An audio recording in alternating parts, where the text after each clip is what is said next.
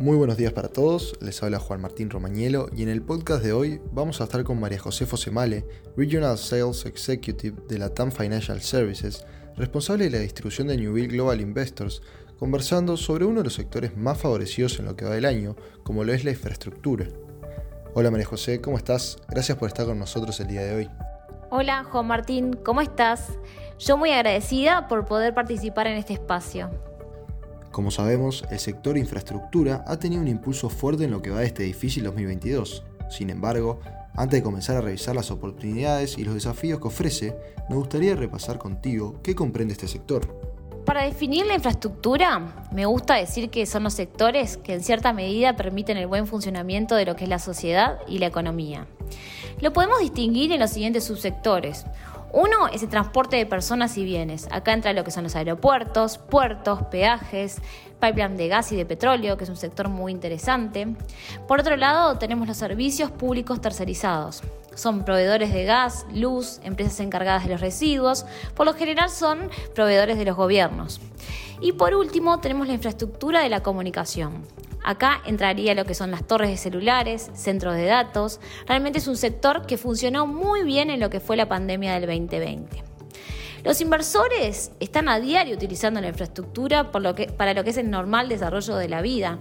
Por lo tanto, creo que es una excelente herramienta para poder agregar a lo que son las carteras de los clientes.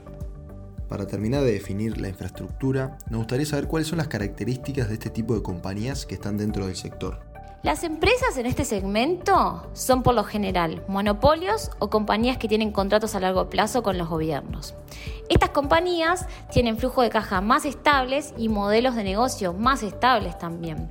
Por lo tanto, acá se desprende la primera ventaja que tiene el sector, es que funciona muy bien en los mercados con mucha volatilidad, con más incertidumbre y podríamos decir también que es un sector más defensivo. A partir de esto que nos comentás, nos gustaría saber cómo se traducen estas características que hablamos en ventajas para los inversores y cuál es el rol que juega dado el contexto actual. Como sabemos, los inversores están preocupados por temas como la inflación y el rumbo de la política monetaria, entre otros. Por lo tanto, ¿cómo impactan estos temas sobre este sector en específico?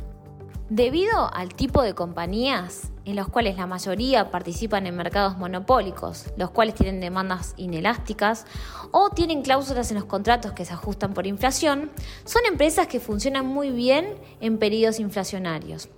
La infraestructura es un hedge natural a lo que es la suba generalizada de precios. Por el lado de la volatilidad, la característica de estabilidad de los flujos de caja hace que funcione mejor que el resto del mercado cuando hay periodos de gran incertidumbre, otro punto muy importante. Un dato no menor es que es un excelente diversificador a lo que son los portafolios actuales de los clientes. Hemos visto que tanto acciones como bonos han tenido una correlación positiva y con muy malos resultados en este comienzo de año. Creemos que los activos reales y la infraestructura es una excelente manera de dar diversificación a lo que son los portafolios de nuestros clientes, que es algo realmente muy necesario en la actualidad porque vimos que todo se ha comportado muy parecido y de muy mala manera. Por lo tanto, tiene tres características muy fuertes y muy interesantes para lo que es el actual entorno. Para redondear, ¿crees que estamos frente a un buen punto de entrada? Y si lo estamos, ¿por qué? Seguimos confiando que es un sector que va a generar valor. En primer lugar, las características del mercado en cuanto a la inflación y la volatilidad creemos van a seguir estando. También creemos que es posible que las acciones y los bonos sigan teniendo esa correlación positiva, por lo tanto, funcionaría muy bien diversificar de manera natural con la infraestructura. Pero además en cuanto a precios, hay varias compañías y varios subsectores dentro de infraestructura que todavía vienen afectados luego de la pandemia. Por lo tanto, eh, en cuanto a precio también encontramos espacios relativamente atractivos. Por ejemplo, podemos decir la parte de aeropuertos, transporte de eh, algunos transportes de mercaderías. Todavía falta eh, tener una actividad parecida a lo que son los niveles previos a lo que fue la crisis de COVID. Por lo tanto, creemos que infraestructura puede seguir generando valor y creemos que es un buen punto de entrada a lo que es este mercado.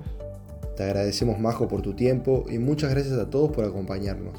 Les recordamos que por cualquier consulta nos pueden enviar un mail a nuestra casilla de Investment Support.